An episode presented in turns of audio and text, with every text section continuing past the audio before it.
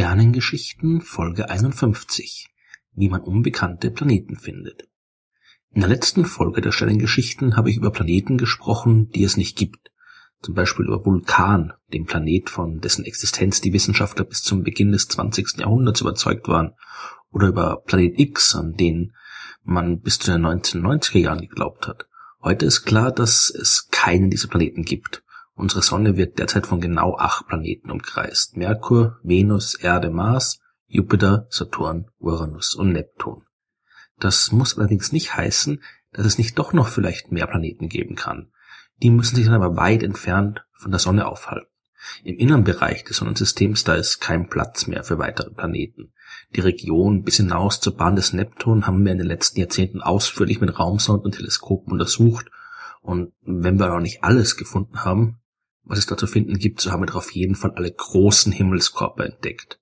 Da kann sich kein Planet mehr verstecken, das hätten wir auf jeden Fall schon längst gesehen.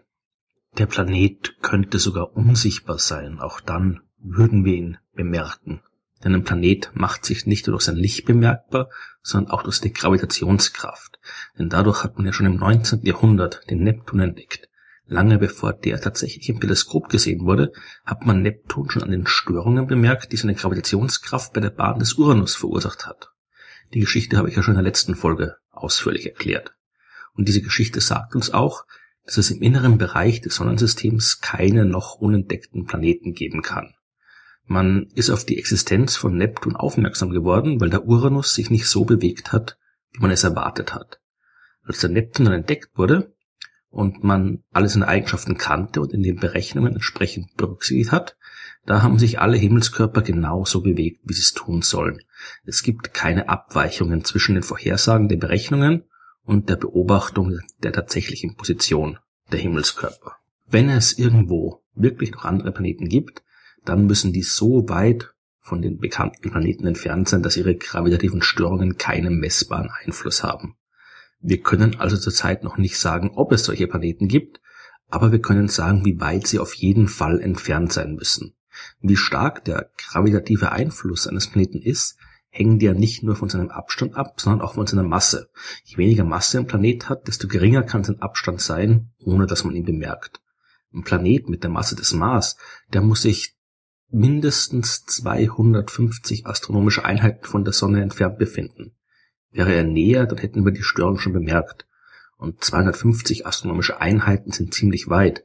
Die Erde ist nur eine astronomische Einheit von der Sonne entfernt. Und bei Neptun, dem äußersten bekannten Planeten, sind es nur 30 astronomische Einheiten. 250 astronomische Einheiten sind also weit außerhalb der Grenzen des inneren Bereichs des Sonnensystems, also von dem Bereich, den wir bis jetzt halbwegs erforscht haben.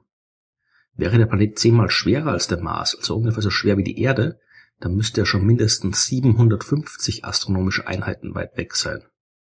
Ein Planet, der so groß ist wie der Gasriese Jupiter, also ungefähr 300 mal schwerer als die Erde, der müsste gigantische 13.500 astronomische Einheiten weit weg sein. Und über diese entfernten Regionen des Sonnensystems wissen wir noch recht wenig. Wir wissen aber genug, um die Existenz von Planeten dort zumindest nicht ausschließen zu können. Hinter der Bahn des Neptun beginnt der Kuipergürtel, das ist ein Asteroidengürtel, so wie der klassische Gürtel zwischen den Bahnen von Mars und Jupiter. Der Kuipergürtel ist allerdings viel größer. Die Gesamtmasse aller Asteroiden im klassischen Asteroidengürtel zwischen Mars und Jupiter, die macht nur vier Prozent der Masse unseres Mondes aus. Beim Kuipergürtel ist es die ungefähr fünf bis achtfache Masse des Mondes. Der Kuipergürtel beginnt bei ungefähr 30 astronomischen Einheiten, also bei der Bahn des Neptun ungefähr, und reicht bis ca. 70 astronomische Einheiten hinaus. Der erste Asteroid des Kuipergürtels, der wurde im Jahr 1992 entdeckt. Und mittlerweile kennen wir ein paar tausend davon. Geben tut natürlich viel mehr, aber weil die so weit entfernt sind und sich so langsam bewegen, sind sie auch sehr schwer zu entdecken. Der Kuipergürtel war immer schon da. Die Asteroiden, die sich dort befinden, die sind noch von der Zeit der Planetenentstehung übrig geblieben. Bevor die Planeten entstanden sind, gab es ja überhaupt nur jede Menge größere und kleinere Asteroiden. Die sind miteinander kollidiert und haben so die großen Planeten geformt. Viele von ihnen wurden aber auch durch Kollisionen und nahe Begegnungen weit hinaus ins äußere Sonnensystem geworfen. Man findet also auch noch hinter dem Kuipergürtel Asteroiden, zum Beispiel Sedna, Dieser Asteroid wurde im Jahr 2003 entdeckt und am sonnenfernsten Punkt seiner Bahn befindet sich Sedna ganze 1000 astronomische Einheiten weit entfernt. Man geht davon aus, dass Sedna zu den inneren Bereichen der sogenannten Ortschen Wolke gehört. So bezeichnet man die große Wolke aus Asteroiden, die das Sonnensystem umgibt und natürlich keine echte Wolke ist. Die besteht aus eben all den Asteroiden und Kometen, die während der Planetenentstehung weit hinausgesteuert worden sind. Die Ortsche Wolke reicht bis zu knapp 150.000 astronomischen Einheiten hinaus und in dieser großen Entfernung können wir kleine Himmelskörper wie Asteroiden und Kometen natürlich nicht beobachten. Wir wissen aber trotzdem, dass die existieren müssen, weil ab und zu mal eines dieser Objekte wieder zurück ins innere Sonnensystem kommt. Auch in der Ortschen Wolke können die Felsbrocken noch miteinander kollidieren und dadurch ihre Bahn verändern. Die bewegen sich dann quer durchs Sonnensystem und nähern sich der Sonne stark an. Wir können die dann als sogenannte langperiodische Kometen beobachten, als Kometen, die Hunderttausende oder noch mehr Jahre brauchen, um einmal die Sonne zu umrunden. Wir sehen die also nur einmal im inneren Sonnensystem, bevor sie sich wieder auf den langen, langen Rückweg in die Ortsche Wolke machen. Und in der Ortschen Wolke gibt's jede Menge andere Asteroiden und Kometen. Aber dort kann es auch Planeten geben, denn auch die wurden während der turbulenten Entstehungsphase des Sonnensystems immer wieder mal durch die Gegend geschleudert. Damals entstanden nämlich viel mehr als nur die acht Planeten, die wir heute beobachten. Im jungen Sonnensystem ging es viel enger und chaotischer zu und immer wieder sind die noch unfertigen Planeten miteinander zusammengestoßen. Bei einer dieser Kollisionen ist zum Beispiel auch der Mond der Erde entstanden und bei vielen ähnlichen Kollisionen oder nahen Begegnungen wurden diese jungen Planeten weit hinaus ins All geworfen. Manche haben das Sonnensystem vermutlich ganz verlassen und ziehen jetzt ohne Stern durch die Milchstraße, andere haben sich vielleicht auf einer weit entfernten Bahn in der Ortschen Wolke niedergelassen. Die dort zu beobachten ist allerdings so gut wie unmöglich. Die sind viel zu weit entfernt und da die selbst kein Licht aussenden, sind sie auch viel zu dunkel, um beobachtet zu werden. Wir können die aber indirekt entdecken. Wenn es da draußen große Planeten gibt, dann werden die auch immer wieder mal den dort befindlichen Asteroiden und Kometen begegnen. Und die gravitativen Störungen, die dabei auftreten, die werden die Bahn der kleinen Felsbrocken verändern. Und das können wir eventuell beobachten. Im Jahr 2010 haben John Matisse und Daniel Whitmire von der Universität Louisiana genau so eine Untersuchung angestellt. Die haben die Bahnen der Kometen untersucht, von denen wir jetzt annehmen, dass sie aus der Ortschen Wolke stammen. Und wir können die Kometen nur deswegen sehen, weil irgendwas ihre Bahnen so verändert hat, dass die sich jetzt in der Nähe der Sonne aufhalten.